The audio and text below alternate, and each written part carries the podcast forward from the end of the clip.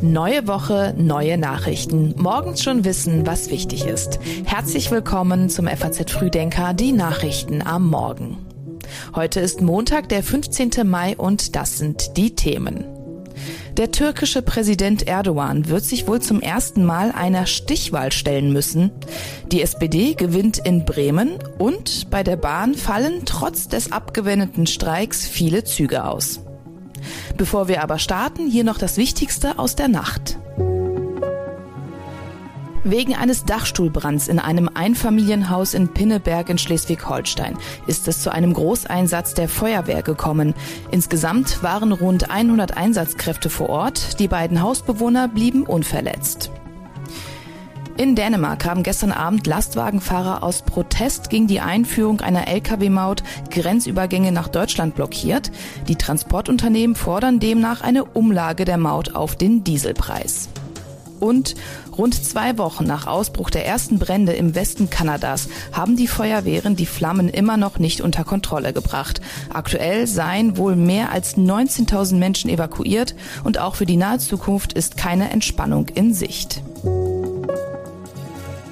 Den Newsletter geschrieben hat Kai Tore Philipsen. Mein Name ist Milena Fuhrmann. Guten Morgen.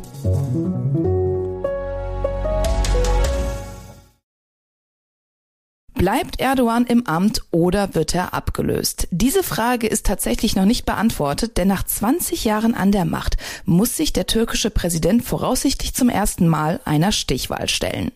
Beim Stand von rund 95 Prozent der ausgewählten Wahlurnen im Inland und rund 37 Prozent im Ausland liege Erdogan aktuell bei 49,49 Prozent der Stimmen. Das sagte ein Chef der Wahlbehörde heute Morgen in Ankara. Oppositionsführer Kilic Darulu hat demnach 44,79 Prozent erreicht. Somit haben beide die absolute Mehrheit von 50 Prozent verfehlt und müssen am 28. Mai in eine Stichwahl gehen. Die Wahl in der Türkei gilt als richtungsweisend sowohl für die Innen- als auch für die Außenpolitik des Landes. Sollte Erdogan die Wahl nämlich gewinnen, ist ein Abgleiten des Landes in eine Autokratie zu befürchten. Nach dem Sieg von Olaf Scholz bei der Bundestagswahl 2021 gab es für die SPD bei den folgenden Landtagswahlen ja nicht wirklich viel zu feiern. Jetzt aber kam die große Wende. Liebe Genossinnen und Genossen, was für ein Tag, was für ein Ergebnis. Wir haben einen harten Wahlkampf gemeinsam gefochten und es hat sich gelohnt. Die SPD in Bremen zurück, die Nummer eins in Bremen, das sind wir. Das war der Bremer Bürgermeister und SPD-Spitzenkandidat Andreas Boven-Schulte. In Bremen konnte die SPD nämlich wieder gewinnen. Nach dem historisch schlechten Abschneiden 2019 ist sie jetzt wieder stärkste Kraft und kann jetzt auch selbst wählen, ob sie eine große Koalition mit der CDU eingeht oder das Bündnis mit Grünen und Linken fortsetzt. Der Bürgermeister wird wie immer seit dem Zweiten Weltkrieg ein SPD-Parteibuch haben. Für die CDU heißt das jetzt, es geht zurück auf Platz zwei. Spitzenkandidat Frank Imhof muss jetzt also hoffen, dass die SPD die Streitigkeiten mit den Grünen in der Verkehrs- und Wirtschaftspolitik satt haben und auf ein Bündnis mit der CDU setzen. Dass überhaupt eine neue Partei in den Bremer Senat einziehen kann, das liegt an der Zerstrittenheit der AfD in der Stadt. Die Partei konnte sich nämlich nicht auf eine gemeinsame Liste einigen und wurde so vom Landeswahlausschuss von der Wahl ausgeschlossen. Und wir bleiben in Bremen, denn was dem einen Freud ist, ist dem anderen Leid, genauer gesagt den Grünen. Denn die haben in Bremen die nächste Niederlage einstecken müssen. 1979 sind die Grünen in Bremen zum ersten Mal in ein Landesparlament eingezogen. Nach guten Ergebnissen 2011, 2015 und 2019 hat die Partei sogar schon davon geträumt, bald selbst mal den Rathauschef stellen zu dürfen. Doch 2019 hat dann die Basis ein Jamaika-Bündnis verhindert und so dem eigentlichen Wahlverlierer, nämlich der SPD, die Möglichkeit verschafft, die Koalition mit den Grünen und den Linken anführen zu können. Was ein folgenschwerer Fehler war. Sollte es jetzt zu einer Fortsetzung der derzeitigen Koalition kommen, spielen die Grünen eine noch kleinere Rolle. Und auch aus der Hauptstadt gab es keinen Rückenwind für den Wahlkampf an der Nordsee. Die Heizungspläne aus dem Wirtschaftsministerium von Habeck trafen in Bremen wie im Rest der Republik auf ziemliches Kopfschütteln und dass die Seilschaften zwischen Lobbyverbänden und Politikern auch bei den Grünen viel zu eng verknüpft sind, wurde durch die Trauzeugenaffäre rund um Staatssekretär Patrick Greichen auch noch ziemlich deutlich. Neue Woche, neuer Stress am Bahngleis. Obwohl der für heute und morgen geplante Warnstreik ja gerade noch abgewendet werden konnte, fahren heute trotzdem nur rund zwei Drittel der Fernzüge. Aber warum eigentlich? Also der Grund ist, die Deutsche Bahn hatte sich ja bereits auf diesen 50-Stunden-Streik der Eisenbahn- und Verkehrsgesellschaft EVG eingestellt. Nachdem aber dann am Samstag der Vergleich zwischen Bahn und EVG geschlossen wurde, musste alles ja wieder umgeplant werden und dafür war einfach zu wenig Zeit hat Konzernsprecher Achim Stauchs erklärt. Innerhalb von 24 Stunden müssen wir nun den kompletten Bahnbetrieb neu organisieren. Von herunterfahren zu hochfahren.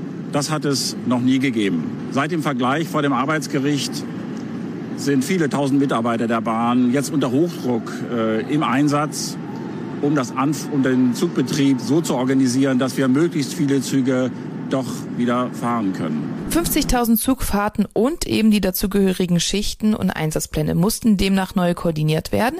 Aber laut Bahn sollen Fernzüge morgen dann wieder planmäßig unterwegs sein. Der ukrainische Präsident Zelensky hat am Wochenende Italien, Deutschland und Frankreich besucht, um sich für die Unterstützung gegen den russischen Angriffskrieg zu bedanken. Zelensky hat dabei Deutschland als wahren Freund und verlässlichen Verbündeten gelobt. In Berlin hat der ukrainische Präsident den Bundespräsidenten Frank-Walter Steinmeier und Bundeskanzler Olaf Scholz getroffen. Scholz hat bei diesem Treffen außerdem der Ukraine weitere Unterstützung zugesichert. Wir unterstützen die Ukraine nicht nur humanitär, sondern auch politisch, finanziell und natürlich auch mit Waffen. Ich habe es oft gesagt und wiederhole es hier heute. Wir unterstützen euch so lange, wie es nötig sein wird. Noch kurz vor der Ankunft Zelenskis hatte die Bundesregierung außerdem noch ein weiteres Hilfspaket für die Ukraine angekündigt, und zwar im Wert von 2,7 Milliarden Euro. Darin enthalten sind unter anderem 30 Kampfpanzer vom Typ Leopard 1A5, 20 Schützenpanzer vom Typ Marder, Flugabwehrsysteme, Munition sowie weitere gepanzerte Fahrzeuge und Aufklärungsdrohnen. Neben Berlin war Zelensky auch noch in Aachen, wo ihm und dem ukrainischen Volk der Karlspreis überreicht worden ist.